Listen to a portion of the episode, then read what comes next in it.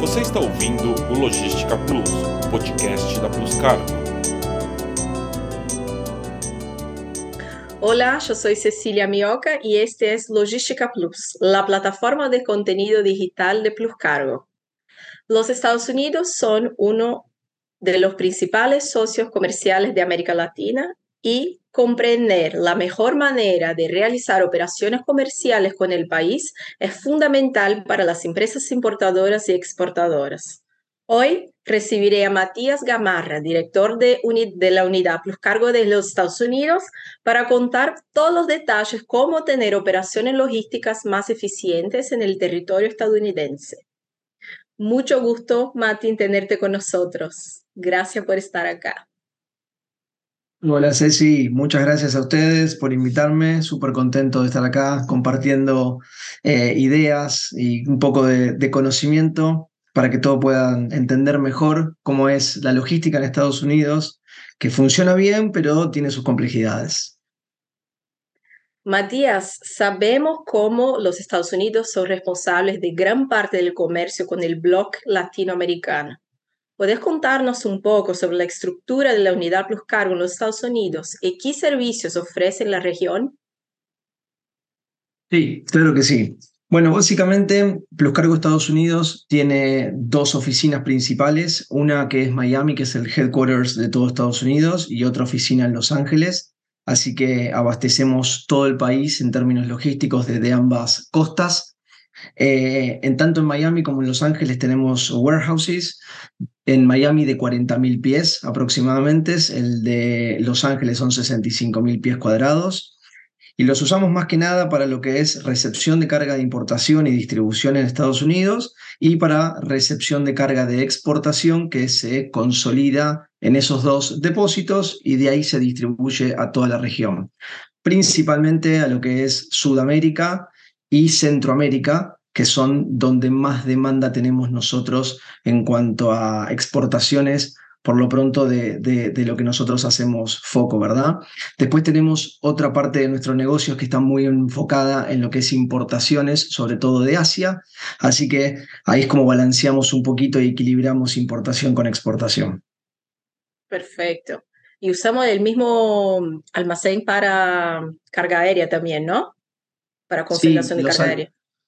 Es correcto. Los almacenes que tenemos en las dos costas eh, están aprobados por TSA, se puede manejar carga bonded sin problema. El depósito que tenemos en Miami inclusive está certificado con CityPat, que es una certificación bastante eh, exigente en términos de seguridad, antiterrorismo, lo cual también nos da un grado de, de seguridad y un valor agregado súper importante cosa que no muchos depósitos en la plaza de Miami tienen, así que es, es algo que, que, me gusta resaltar porque la realidad es que da un valor agregado, sobre todo cuando uno manipula mercaderías de alto valor, ¿verdad? Mm. Así que cualquier tipo de modalidad la podemos manipular en cualquiera de los depósitos, mm, cargas marítimas, cargas aéreas y con todas las certificaciones correspondientes.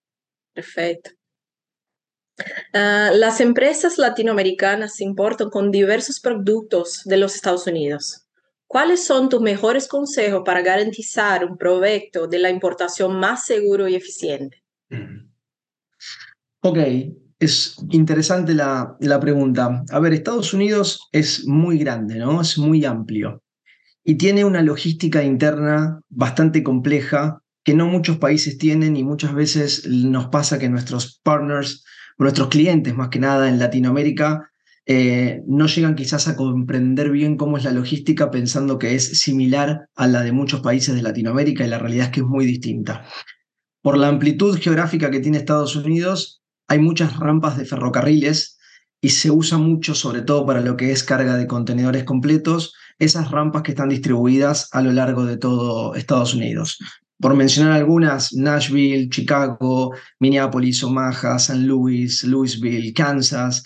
Hay varias rampas que desde ahí se distribuyen las cargas a los puertos principales que están directamente sobre las costas, ¿verdad? Una de las principales complejidades que tiene la logística en Estados Unidos es entender bien cuál es la mejor ruta para la cual salir desde un origen puntual a un destino puntual porque justamente al haber muchas rampas y muchos puertos, no hay una única opción.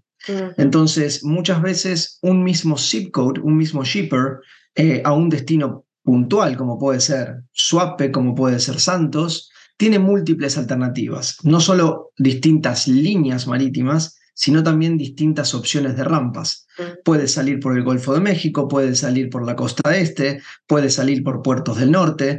Entonces, lo que yo siempre recomiendo a los clientes sobre todo es, una vez que entienden bien dónde está geográficamente su proveedor, asesorarse con su, con su comercial, con quien los ayude con la logística local, para que puedan ver bien todas las opciones. Yo sé que los precios son siempre importantes, muchas veces se hace mucho foco en eso, pero es difícil comparar a veces opciones que son iguales.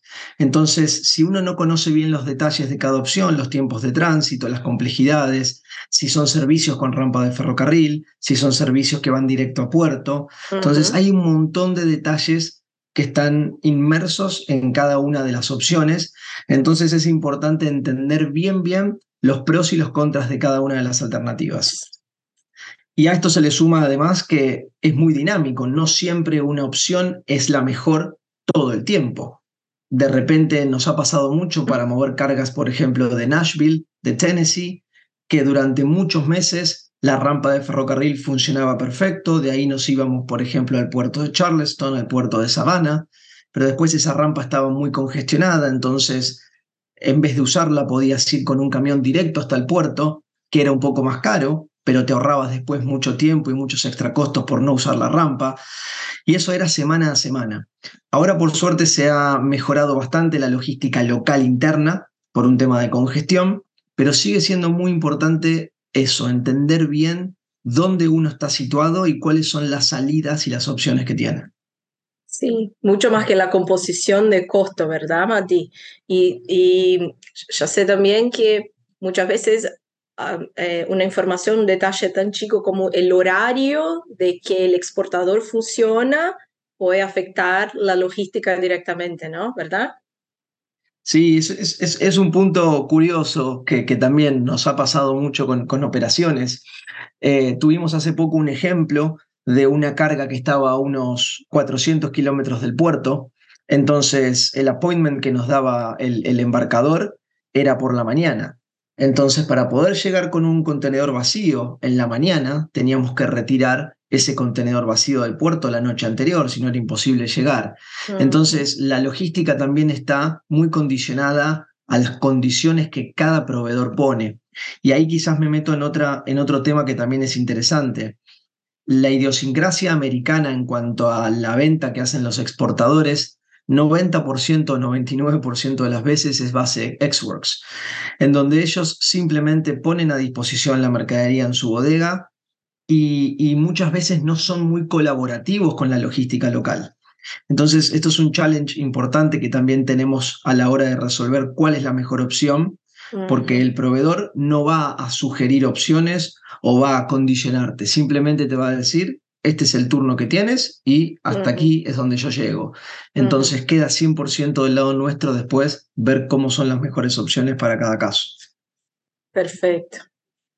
Mati, y como ya estamos hablando de exportación, decís, ¿cómo funciona un poco? ¿Cuáles son las principales características del mercado y las regulaciones estadounidenses que las empresas deben conocer para realizar una operación adecuada? Ok, en términos de exportación, la realidad es que el sistema tanto de aduana como, como de declaración es bastante sencillo. De hecho, algo que pocos saben, en Estados Unidos no existe un despacho de aduana propiamente dicho para la exportación. De hecho, no interviene un custom broker cuando se hace una exportación, cosa que en muchísimos de nuestros países de Latinoamérica sí pasa, al igual que en la importación. En Estados Unidos es mucho más sencillo, es simplemente una declaración que se hace ante aduana, que la hacemos muchas veces nosotros, la puede hacer también el mismo exportador, y básicamente lo que se necesita es una invoice comercial para hacer la declaración, ¿verdad? Después, obviamente, un packing list y un detalle de toda la mercadería y no mucho más que eso. Entonces, está muy facilitado todo el sistema para que le sea fácil al exportador salir y vender su producto al exterior. Entonces, en términos de aduana es bastante sencillo. Sí suele haber algunas veces super random y, no pasa mucho, eh, verificaciones en puerto, que de vuelta son aleatorias y a veces toca y a veces no, y ahí se puede hacer alguna constatación de si la mercadería física coincide con lo que se declaró, pero en su mayoría de las veces no suele haber inconvenientes con eso y suele ser muy, muy sencillo. Así que mm, está bien armado el sistema. La verdad es que Estados Unidos funciona de forma excelente para facilitar mucho las exportaciones e inclusive los costos logísticos eh, de las terminales, por ejemplo, no aplican para la exportación. Entonces nos pasa también mucho que nos consultan cuáles son los costos de terminal del puerto para una exportación. La realidad es que no los hay. Tú mm. tienes un costo de, de un pickup, de un drage, tienes costos documentales, de manejo, el ocean freight, pero no hay un costo de terminal para lo que es exportación, cosa que en importación sí hay, porque justamente el país intenta fomentar mucho la venta de sus productos al exterior. Así que es, es un país muy sencillo desde el punto de vista documental y desde el punto de vista comercial para comprarle. Logísticamente hablando, obviamente tiene sus complicaciones, como decíamos antes el país cuenta con una buena infraestructura de transporte. ¿Puedes contarnos un poco sobre la importancia de los modos de transporte en el proceso de distribución logística del país? Ok. Em, sí, al ser tan amplio el país, sobre todo eh, de, este a oeste, como decíamos antes, se ayuda mucho en lo que son rampas de ferrocarriles. Entonces, dependiendo de la modalidad logística que uno vaya a usar, pueden eh, aplicar distintas opciones. Cuando uno mueve, por ejemplo, cargas pequeñas, LTL, a lo largo del país, ya sea para salir de forma consolidada o para salir de forma aérea, se suelen usar en su mayoría trailers, camiones de 53 pies, que van desde grandes ciudades a centros de distribución, como pueden ser Dallas, Atlanta, eh, y desde ahí se distribuye mercadería para otros puntos. Entonces, una falsa creencia que quizás a veces se tiene, si uno tiene, por ejemplo, una carga en Chicago, no es que se sube a un camión esa mercadería y va directo, por ejemplo, hasta Miami. Muchas veces se sube a un camión, ese camión descarga mercadería en un punto intermedio y luego esa mercadería es levantada nuevamente por otro camión que hace la ruta hasta South Florida. Obviamente que existen también alternativas que son directas, por así decirlo, o exclusivas, que son un poco más costosas, pero te evitas esos pasos en el medio. Entonces, está muy armado aquí en Estados Unidos eh, lo que es tipos de servicios, precios y costos. Tienes para todos los gustos. Lo más económico, obviamente, son estos servicios que van bajando carga en distintas terminales. Inclusive a veces se usa para este tipo de movimientos ferrocarril también, donde las cargas sueltas se suben a vagones de ferrocarril y obviamente son un poquito más lentas. Y después alternativas exclusivas que van directas y que son un poco más caras. Después en lo que eh, respecta a carga eh, FTL o carga FCL, Ahí es mucho más sencillo porque sí, son movimientos directos. A veces se pueden usar las rampas de ferrocarril y a veces no. Están las dos alternativas y nuevamente, usar una rampa de ferrocarril es más costoso, pero demora más. No por el recorrido en sí del ferrocarril, sino por la complejidad en cuanto a congestión de ingresar a esas rampas. Esas rampas hoy tienen mucha carga, que llega de importación, que sale de exportación.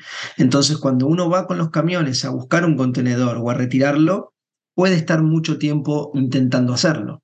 Mientras que si va directo desde el proveedor hasta el puerto, es mucho más fácil, pero un poquito más costoso. Entonces, cada embarque tiene sus propias características. No todas las opciones son siempre las mejores para todos los embarques. Algunos embarques están más urgidos, y demandan un costo un poquito más caro. Hay otros que pueden esperar unos días más y quizás se puede buscar una alternativa un poco más económica. Por último, en lo que es aéreos, hay opciones múltiples. Obviamente, los principales aeropuertos, Dallas, Atlanta, Chicago, New York, Miami, Los Ángeles, pero hay muchos aeropuertos pequeños también a lo largo y a lo ancho de Estados Unidos que se pueden usar y que también los operamos. Y para las empresas que necesitan distribuir productos en el territorio nacional, ¿cómo pueden utilizar la estructura del almacén de logística para satisfacer la necesidad de planificación? Ok, es, es, una interesante pregunta y acá lo más importante es entender cuál va a ser el destino final de la mercadería y qué tipo de mercadería es la que estamos recibiendo. Eh, no siempre la distancia más corta en términos de logística de distribución en Estados Unidos es lo más barato. Va a depender mucho del destino final y de las rampas de ferrocarril, como decíamos antes, y de los hubs de distribución que hay en el medio para ver por dónde uno puede llegar. A grandes rasgos, los principales puntos de distribución son Los Ángeles para lo que es la costa oeste, Miami para lo que es todo el este y el sureste de Estados Unidos y gran parte del centro, y después New York, New Jersey para todo lo que es el norte. Desde esos tres principales puertos se ingresa y por lo general se distribuye la mayoría de la carga que luego se eh, entrega dentro de Estados Unidos. Entonces, Muchas veces se cree que el punto de entrada por excelencia es Miami y la realidad es que no, Miami sí es una gran opción para gran parte de Estados Unidos, pero no para toda.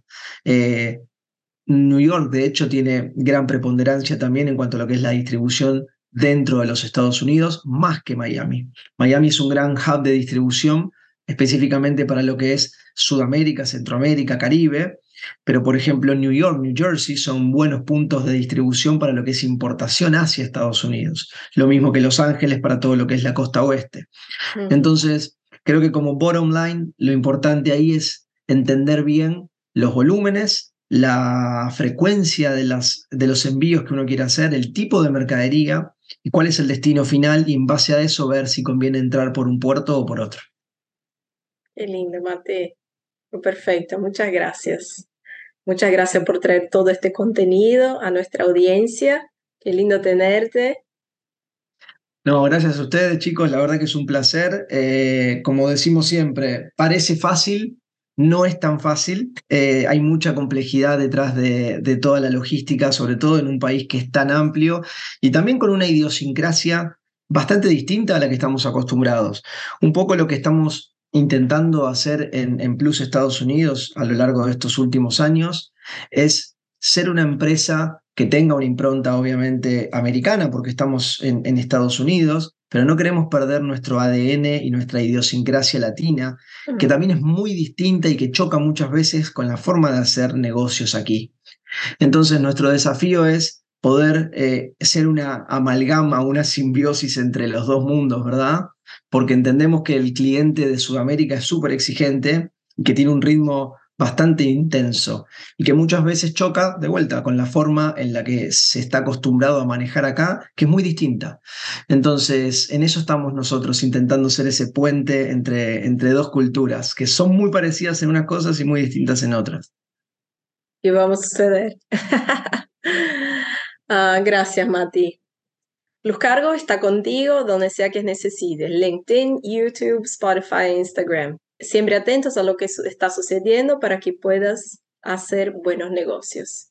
Sigue nuestros canales, muchas gracias a toda su audiencia y hasta la próxima.